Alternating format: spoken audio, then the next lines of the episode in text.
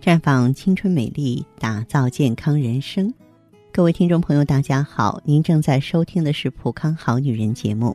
您有任何关于健康养生方面的问题，可以在微信公众号搜索“普康好女人”，普是黄浦江的浦，康是健康的康。添加关注后，直接恢复健康自测。那么您呢，就可以对自己身体有一个综合的评判了。我们接下来呢，说一说女人的白带。那么，白带是女性健康的晴雨表，白带异常往往预示着我们健康出了问题。白带增多是最常见的一种白带异常。那么，虽然说很多妇科病啊都伴有白带增多的症状，但是你不能这么说，说白带多了一定是我有病了，二者之间没法划等号，没法平衡。它有这么几种情况，我认为是每一个女人都必须掌握的。一个呢，就是排卵期之前白带增多，因为白带啊最容易受女性体内雌激素水平的影响。排卵期前呢，由于雌激素水平升高，促使呢宫颈腺体的上皮细胞增生，宫颈粘液的分泌量增加。粘液中呢，氯化钠含量增多，能吸收比较多的水分，使白带增多、窒息、色青，外观呢跟鸡蛋清一样，这是属于正常的现象。另外就是兴奋的时候白带增多，这是正常的生理现象。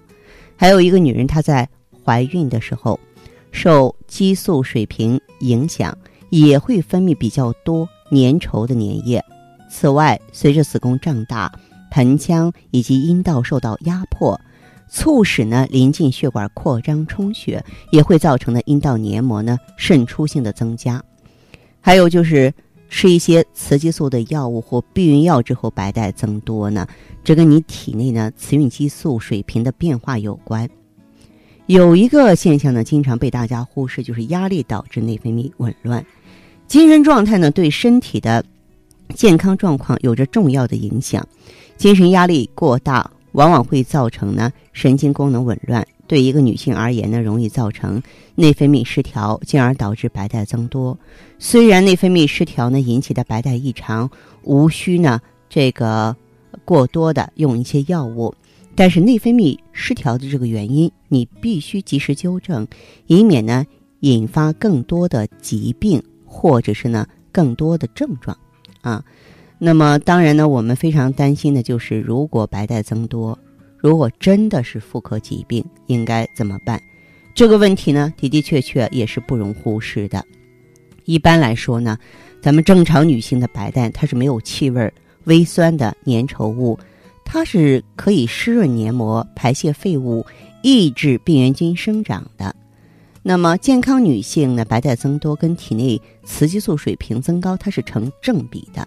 啊，你像刚才我说的，排卵期、妊娠期白带增多，或是在子宫内膜生长啊时间的这个过程当中，或是应用雌激素药物之后白带增多，它都是正常的。但是我们要特别警惕、特别小心的是，病变分泌物性的白带，那就一刻也不能拖延了。你比方说，脓性的白带，色黄或者是黄绿，粘稠或是呈泡沫状，有臭味儿。大多呢是阴道炎所导致的，其中呢以滴虫性阴道炎最常见，具有外阴瘙痒啊，然后呢这个慢性宫颈炎、老年性阴道炎、子宫内膜炎，呃以及呢这个子宫内膜积液、阴道异物都有这种脓性白带，还有一种是乳酪状或豆腐渣样的白带，这是霉菌性阴道炎的典型现象，伴有严重的外阴瘙痒，血性白带比较常见。白带中混有血液，我们要晶体宫颈癌、啊子宫内膜癌这种恶性肿瘤的可能。但是呢，宫颈息肉啊、宫颈糜烂、黏膜下肌瘤、功能失调性子宫出血、呃阴道炎也会造成血性白带。呃，有的人带环就是宫内节育器也会造成血性白带。还有一些黄色水样白带，大多呢发生在持续的阴道出血之后啊，阴道里流出大量的。脓性的恶臭白带要考虑是晚期子宫颈癌，呃，子宫内膜癌或是黏膜下肌瘤。这个阵发排出者呢，要注意输卵管癌的可能。再就是排尿障碍伴有白带增多。